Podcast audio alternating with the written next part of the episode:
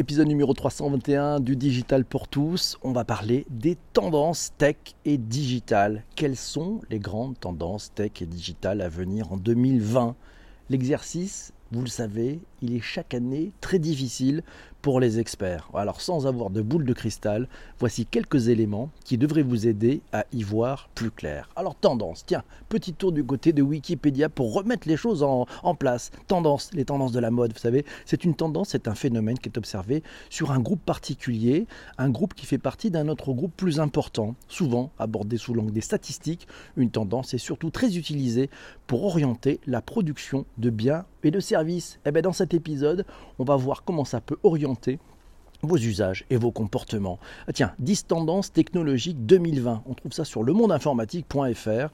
Vous avez le lien dans les notes de l'épisode et puis sur le site ledigitalpourtous.fr. On apprend quoi? D'abord que l'informatique quantique, elle gagne en maturité. Cette fameuse informatique quantique, on le voit, hein, nos amis d'IBM qui avancent sur ces sujets-là ont beaucoup d'avance, mais d'autres acteurs s'y mettent. Deuxième point, la blockchain, elle va être au service de plus de transparence. Pas mal, effectivement, d'utiliser ces technologies-là pour beaucoup plus de transparence. Troisième point, le numérique, il va buter sur son empreinte écologique. On en parlait dans cet épisode et dans plusieurs épisodes du Digital pour tous. Il y a un sujet, le numérique et la planète. Et là, il va falloir qu'on consomme plus intelligemment peut-être ce numérique. Merci à Shadia pour ce partage. Quatrième point, sécurité. Ah, il y a le décollage du Zero Trust. Zero Trust. On en parlera, on fera un épisode très spécifique sur le Zero Trust. Ça vaut la peine. L'Edge Computing, on a fait un épisode cette année. Il va pas être si loin du cœur de l'IT, nous signale le monde informatique. Sixième point, les soft skills. On en a parlé des soft skills. C'est un passage obligé des professionnels de l'IT. Et il va falloir rajouter un peu de soft skills dans les recrutements et puis surtout dans les savoir-être, euh, au-delà des savoir-faire euh, sur ces métiers. Septième point, l'apprentissage sera super, semi-supervisé. Il va trouver sa place. Et puis on va avoir la guerre des collaboratifs, oui, avec les suites intégrées versus les best of breed. Vous savez, les suites intégrées, les, voilà, les Microsoft avec les Teams, les Yammer et autres. Et puis face à ça, les Slack par exemple. Tiens, un exemple, ça c'est un exemple de best of breed. Data Gravity, la neuvième tendance avec une irrésistible course au volume. Et dixième point, l'industrie numérique qui va passer à l'économie circulaire pour atténuer le changement climatique. Très intéressant. Sinon, 5, tiens, 5 euh, des tendances de technologie pour 2020, on trouve ça chez Gartner. Euh, chez Gartner, vous avez là aussi le lien dans les notes d'épisode. Tendance numéro 1, le multi-expérience. Ouais. La multi-expérience, elle fait référence aux différents appareils et applications avec lesquels les utilisateurs interagissent au cours de leur parcours numérique. Bah, la multi-expérience, c'est de faire en sorte que, quel que soit l'outil que l'on utilise, on se retrouve au même, endroit, au même parcours quand on a avancé sur un autre, device. Tendance numéro 2, les machines avec moins d'interface. Oui, ça va être le remplacement des écrans de PC, ça s'appelle Interfaceless Machines. Ouais, le remplacement des écrans de PC par ceux des téléphones grand format. C'est-à-dire qu'en fait, c'est ces mobiles qui vont devenir les nouvelles interfaces majoritaires. Tendance numéro 3, bah, c'est les agents d'interface, ou les agents conversationnels par exemple. C'est les nouveaux paradigmes de la relation entre l'homme et la machine et qui pourra avoir beaucoup plus d'implication et oui, une grande influence sur la façon dont les entreprises vont interagir avec leurs consommateurs et leurs clients. Ça va permettre d'offrir d'ailleurs des services et d'amener des outils aussi pour les collaborateurs. Et oui, ça, la, la, symétrie des attentions, comme on dit. Tendance numéro 4, bah, le paiement avec la reconnaissance faciale va se développer de plus en plus. Tendance numéro 5, ce qu'on appelle le design inclusif. Oui, c'est les designers qui vont devoir travailler avec de la data, avec des outils d'analyse professionnelle pour s'assurer que ben, finalement cette data qui est amenée au consommateur, elle reflète bien les besoins, les valeurs et les comportements de tous les segments euh, de consommateurs qui sont ciblés. Ça change beaucoup, beaucoup de choses. bonjour à Guillaume qui vient de nous rejoindre. La reconnaissance faciale pour payer, très important. Ça, c'est clair. Multi-expérience. On parlait de multi-expérience et d'interface agent. Tendance digitale en 2020. C'est la revue du digital.com qui reprend parmi les cinq tendances majeures de 2020 celle du cabinet Gartner. Hein, et ces interfaces agents et ce multi-expérience. Ben, le multi-expérience consiste pour les marques à proposer une expérience utilisateur unifiée et cohérente entre les terminaux. Et puis ces interfaces, elles vont exiger ces compétences digitales nouvelles et l'apprentissage de nouvelles technologies à la fois pour les entreprises et leurs collaborateurs avec l'adoption par exemple des assistants vocaux qui va requérir une montée en compétences en matière de design vocal. Massio nous indique, tiens, les tendances pour l'intelligence artificielle en 2020. Il nous parle d'une étude du cabinet Forrester qui publie ses prévisions sur le développement de l'intelligence artificielle dans les entreprises avec l'implantation d'une automatisation intelligente de certains processus. On appelle ça Intelligent Process Automation, c'est IPA. Oui, euh, voilà. Euh, le Robotic Process Automation, c'est le RPA. Sinon, les agents conversationnels, les chatbots, on trouve tout ça dans cet article de Siècle Digital. Euh, on y apprend d'ailleurs dans cet article, je vous mettrai le lien, que Forrester annonce les grandes lignes de développement intelligence artificielle dans les sociétés, qu'il s'agisse d'automatisation, de budget data, de lutte d'influence ou de guerre de talent. D'après Forrester, 25% des entreprises du Fortune 500 prévoient la mise en place de centaines de processus. APA, c'est l'Intelligence Process Automation, autrement dit une automatisation de certaines tâches grâce à l'utilisation de l'intelligence artificielle Merci à Arnaud pour ce partage. Tendance 2020 en solutions RH, les perspectives sur le marché, un article passionnant trouvé dans la tribune.fr. On y apprend que les grands chantiers pour euh, nos amis des ressources humaines, ouais, principalement avec des innovations, bien entendu, l'intelligence artificielle, les chatbots, la réalité virtuelle, informatiser l'ensemble des processus RH. Et là, il y a du boulot. Protéger les données, protéger les données, c'est tellement important. C'est peut-être le dernier et peut-être le, le meilleur enjeu que doivent prendre en main les éditeurs de solution RH, c'est la confidentialité des données avec le RGPD, vous savez, la réglementation générale pour la protection des données les services RH mettent en place des stratégies de protection de données de leurs salariés. Et là, peut-être qu'on va retrouver la blockchain comme un moyen fiable de se prémunir contre les fraudeurs. Tiens, cas d'usage, euh, cas d'usage aussi, bah tiens, c'est le Guillaume qui nous parle du design inclusif pour les personnes en situation de handicap. Et c'est très bon, effectivement. Forrester, c'était une, bonne, euh, une bonne source RH recrutement grâce au chatbot. Voilà, protéger les données, c'est très important. Merci Guillaume de nous faire cette petite synthèse aussi. Sinon, tiens, c'est Patrick qui nous signale l'avènement. On aura peut-être l'arrivée euh, des super apps en 2020. Vous en connaissez déjà. Il y a WeChat, par exemple. C'est une super app. Hein. Alors, une app standard, c'est par exemple Skype, Twitter, Spotify, par exemple. Voilà, ça, c'est des apps standards. Après, il y a les suites d'applications. C'est la suite par exemple Microsoft, vous connaissez. Il y a les super apps. Les super apps, alors c'est par exemple c'est Lime, etc. Donc ça, ce sont des, une, seule application qui a de multiples fonctions. Et puis les super apps, c'est les vraies super apps. C'est celles qui non seulement ont de multiples fonctions, mais en plus intègrent à l'intérieur des fonctionnalités d'applications classiques. Voilà. Donc ça, ça fait, c'est all-in-one. Ouais, alors ça, on retrouve effectivement WeChat et c'est Uber qui se lance. Est-ce que Facebook va se lancer? Alors est-ce que 2020 sera l'année des super apps? Nous pose Patrick. Eh bien on ne sait pas. On verra, mais ça sera à suivre. Euh, François nous dit tiens, prédiction 2020, méga app de Facebook pour François, pénétration du chinois Alibaba, pénalité record pour RGPD, le Bitcoin à 35 000 dollars. Voilà, les paris sont ouverts. Merci François. Et les grandes découvertes en e-santé. Et puis peut-être 0,1% reversé par Jeff Bezos pour tout achat sur Amazon pour replanter une Amazonie. On prie pour ça, ça pourrait être une bonne idée. Sinon, tiens, c'est Massio qui nous signale la bataille du streaming avec les nouveaux entrants face à Netflix.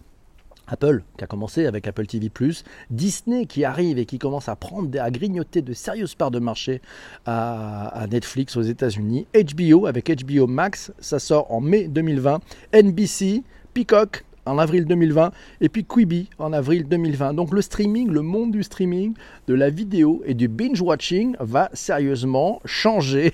Ça c'est clair, il va changer. C'est Jean-François qui dit qu'on aime les soft skills dans la vie. C'est vrai. Tendance cybersécurité. Tiens, quelles sont les menaces majeures en 2020 Le journal du nous apprend effectivement qu'il y a de nouvelles techniques d'attaque qui vont cibler les logiciels les plus utilisés.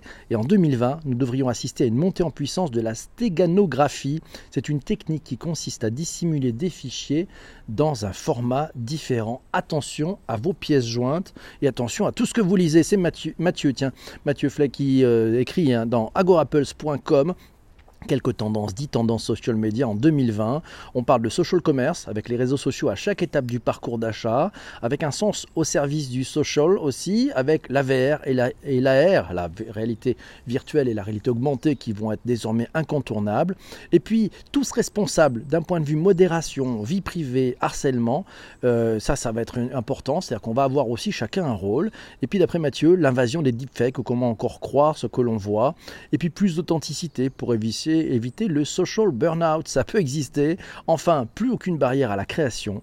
Le social gaming à l'ère post-Fortnite, les marques face au dark social et la génération Z qui redéfinit les règles à lire sur agorapples.com. Sinon, tiens, euh, The Interface de Casey Newton, quelques, quelques effectivement tendances sur le social media, on apprend que les plateformes sociales vont continuer de se battre avec les problématiques de fake news, de désinformation. On voit même quand même cette émergence aussi des, faux sites, les fake sites. Vous savez, il y avait les fake news et maintenant il y a des faux sites. Voilà, et ces faux sites ben, passent leur journée à raconter. Alors ça, c'est des robots qui écrivent d'ailleurs de fausses informations. Sinon, on apprend qu'effectivement, on va avoir de plus en plus de métriques, qu'il va falloir qu'ils restent finalement un peu invisibles.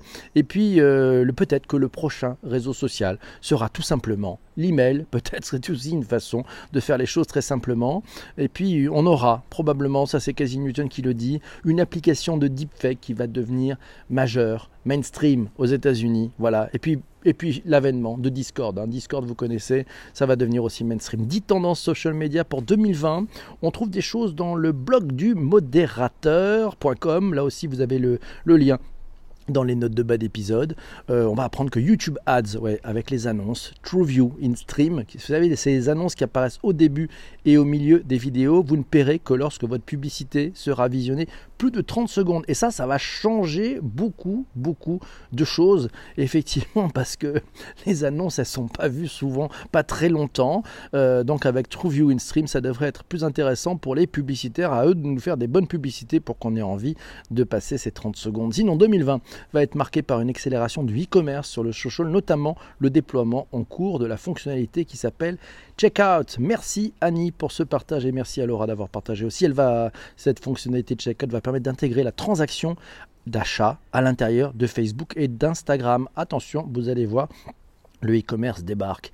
Et puis c'est Disney Plus qui arrive sur Canal Plus en France, nous signale effectivement Laura. Tiens, c'est Corinne qui nous dit chiche, on arrête avec les injonctions paradoxales. On veut de l'humain, de l'humain, de l'humain, et on passe vraiment aux actes. Dans tous les cas, c'est ce qu'on fait le matin avec le digital pour tous, et c'est depuis septembre 2018 que l'on fait ça. Incroyable, merci. Dans un idéal, c'est la fin de toutes les automatisations et le retour aux fondamentaux, nous dit Martine. Ah oui, alors là, je suis pas certain qu'il y ait ce retour. Par contre, on va voir effectivement de plus en plus de robots faire des tâches euh, ben, automatiques, hein, ça automatise un certain nombre de tâches et peut-être que ça sera la possibilité pour nous de ne plus être, de ne plus faire des tâches de robots, puisqu'aujourd'hui Aujourd'hui, c'est vrai, c'est vrai qu'on a plutôt cette tendance. Bonjour à Sandrine qui nous rejoint. Euh, voilà, donc en fait, euh, c'est Laurent qui nous dit cloud gaming va un peu plus émerger en réalité virtuelle aussi. On va avoir des débits internet plus rapides avec une fibre, peut-être un peu de 5G. On n'y est pas encore à la 5G, ça sera à mon avis pour plutôt pour 2023. Et on aura encore plus de deepfake, voilà, de fake news et des gens qui travailleront sur de l'IA pour contrer les deepfakes et les fake news. Et peut-être que oui, ça sera le grand retour de l'IA pour pouvoir savoir le vrai du faux, démêler le faux du vrai. On verra bien ça. C'est Shadia qui nous dit tech et digital seront marqués par le sens et l'éthique, avec le choix d'investissement qui seront guidés par l'expérience utilisateur et les biais. Sinon, l'inclusion numérique jouera son rôle dans la prise de conscience pour des écosystèmes équilibrés et égalitaires. Merci Shadia, on espère aussi que ça va être comme ça. Ça sera très important. Euh, pour moi, le véhicule autonome, nous dit Sandrine, va se développer, le mobile va s'afficher pour être plus collectif. C'est bon, c'est vrai, je, partage aussi. Et c'est Sanjay qui nous dit les entreprises qui font le pari du service après-vente 100% virtuel font fausse route, mauvaise piste exactement. Le prochain réseau social, nous dit François, sera le retour du bistrot et du dancing. Ah, le dancing, eh oui, grâce à ça. C'est vrai que c'est important. Il va y avoir plus de contrôle sur les réseaux sociaux pour pouvoir mieux les monétiser, nous dit Sandrine. Et puis Sanjay qui nous dit que la, 5G pourrait être déployée par Orange à partir de 2022 pour les JO, effectivement, qui auront lieu euh, notamment, et je pense aussi à Paris 2024. Effectivement, euh, l'IA trouve sa place lorsqu'elle euh, elle, amène de la valeur ajoutée à l'humain. Et c'est Baya qui nous dit Tech for Good, peut-être une tendance, mais pour de vrai, pas juste pour du branding. Ah, si on faisait du vrai Tech for Good, ça serait pas mal. Et puis sinon, tiens, l'impact du Brexit. Est-ce que ce Brexit va avoir des conséquences sur la tech? Quel impact sur la tech européenne. C'est Massio qui pose la question, une vraie bonne question. C'est vrai que ça va faire un, petit peu, ça peut changer des choses ou pas, on verra bien, parce que bon, les effets qu'il pourrait y avoir sur, sur, sur la tech avec le Brexit. Les prédictions 2020 du Forester, voilà, elles entrevoient des changements de grande envergure, nous signale Sandrine. Et c'est un, article d'ailleurs sur son tweet, euh, itforbusiness.fr. On y apprend, allez, 10 points, c'est les rapide. un, qu'on va avoir des consommateurs qui vont être en quête de sens, encore plus. On va avoir les patrons marketing qui vont se mobiliser autour de la valeur client on va avoir les patrons de l'IT qui vont se focaliser sur les gens. On va avoir l'informatique immersive et adaptative qui va s'installer on va avoir l'expérience utilisateur qui va continuer de bifurquer, de tourner, de chercher, de changer de device. Il va falloir s'adapter, on en parlait tout à l'heure. On va avoir des stratégies centrées sur les données. Ça va déverrouiller les transformations. Et oui, la data va tout changer. Quand les entreprises vont réellement se focaliser sur la data, vont faire des choses avec en créant de la valeur pour leurs collaborateurs et pour leurs clients, bien entendu. On va voir peut-être des parcours utilisateurs beaucoup plus fluides et beaucoup plus intelligents. Les données et l'IA peuvent être des armes, c'est le septième point. Huitième point, les problèmes de confidentialité vont prendre de l'ampleur. Neuvième point, l'automatisation va remodeler le personnel de l'entreprise. Eh oui, ça va changer beaucoup de choses. C'est quand vous allez avoir des robots, même des robots logiciels qui vont finalement faire des tâches euh, qui sont aujourd'hui des tâches qu'on pourrait qualifier de robots, mais sauf que c'est un humain qui les fait, on va, on va libérer du temps. On va libérer du temps. Qu'allons-nous faire de ce temps-là? Comment allons-nous créer de la valeur ajoutée pour l'entreprise avec ce temps qui est libéré de tâches qui ne sont pas à très forte valeur ajoutée, mais qui nous occupent beaucoup de temps en fait dans l'entreprise? Et puis dixième point, la réglementation fait et brise les marchés. Ah, ça c'est une vraie, une vraie tendance. Le législateur qui va pouvoir aussi reprendre la main et pouvoir un peu siffler, un peu gendarme de ces technologies. Sinon, c'est Massieu qui nous dit dans la cryptothèque, la nouvelle disruption du monde bancaire qui arrive avec Défi, Open France ou encore la finance décentralisée. Attention, nous signale-t-il, ça n'a rien à voir avec l'open banking, ni même avec la DSP2. C'est la quatrième vague de la disruption. Première vague, c'était les fintech. Deuxième vague, c'était la blockchain et le bitcoin. Troisième vague, c'est l'arrivée des GAFA, des Natu avec Apple Card, avec Uber qui est dernier entrant. Starbucks qui arrive. Et la quatrième, c'est ce qu'on appelle l'open finance avec hashtag défi Decentralized Finance. Oui, alors ça prendra un petit peu de temps, mais c'est vrai que ça va, ça va aiguillonner peut-être le secteur bancaire. Tiens, sinon, si on, suit le, blog de, Rand and Indy, euh, vous savez, c'est l'ancien fondateur d'une boîte qui s'appelle Snips, une boîte française qu'il a revendue. Voilà, c'est 5 cinq, euh, paris pour la, décade qui arrive. Voilà, ben il lui, il, met, mise sur l'homomorphic encryption. Voilà, c'est l'idée du chiffrement homomorphe. C'est que vous pouvez traiter des données sans jamais les déchiffrer, ni même avoir la clé secrète pour les déchiffrer. Imaginez pouvoir faire des choses comme l'apprentissage automatique ou les requêtes de base de données sans savoir quelles données vous stockez vous recevez en entrée ou quelle réponse vous renvoyez. En fait, cela permettrait des services numériques euh, chiffrés de bout en bout où les entreprises et leurs consommateurs peuvent utiliser en toute sécurité et en privé les services d'autres entreprises. De nombreuses applications en bénéficieraient telles que la reconnaissance faciale, le diagnostic médical automatisé, les recommandations de produits, les assistants vocaux, les contrats intelligents, la détection des fraudes. Fondamentalement, tout ce qui traite des données sensibles, c'est à suivre. Ça ne sera pas forcément pour 2020. Homomorphic Encryption, on fera peut-être un épisode spécifique là-dessus. Et c'est Patrick qui nous dit à n'en pas douter l'arrivée d'Apple et son compagnon de route Adobe Software sur le device hardware AR, ouais, à réalité augmentée, peut-être les Apple Air Glasses, mais bon, c'est peut-être pas pour tout de suite, avec peut-être la même stratégie que pour l'Apple Watch, une révolution progressive du hardware jusqu'à l'obtention d'une maturité et d'une autonomie totale. Ça ne sera pas forcément pour 2020, on pourra quand même suivre ça. Et c'est l'humain augmenté, nous signale euh, Jean-François dans les conversations qu'il a avec Sanjay. Ah ben ça c'est fantastique. Est-ce que si, et voilà, Snip a été revendu à, Sonos, exactement. Nous arrêtons de nous étendre où c'est l'un ou l'autre, mais non, ils ne peuvent pas.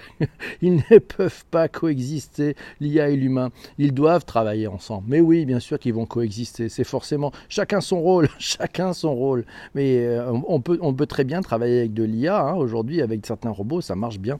C'est vrai que ça marche bien. Mes amis, mille merci d'avoir été présents pendant cet épisode. Je vous souhaite une bonne écoute des 320 autres épisodes du Digital pour tous sur votre plateforme de balado diffusion. Je vous laisse avec la room. Et puis, comme c'est un spécial Noël, je vous souhaite un bon, un bon, bonne fête de Noël. Soyez gâtés, soyez heureux. Et on se retrouve très très vite pour un prochain épisode du Digital pour tous. Je reste avec la room qui est en direct sur le live. À ciao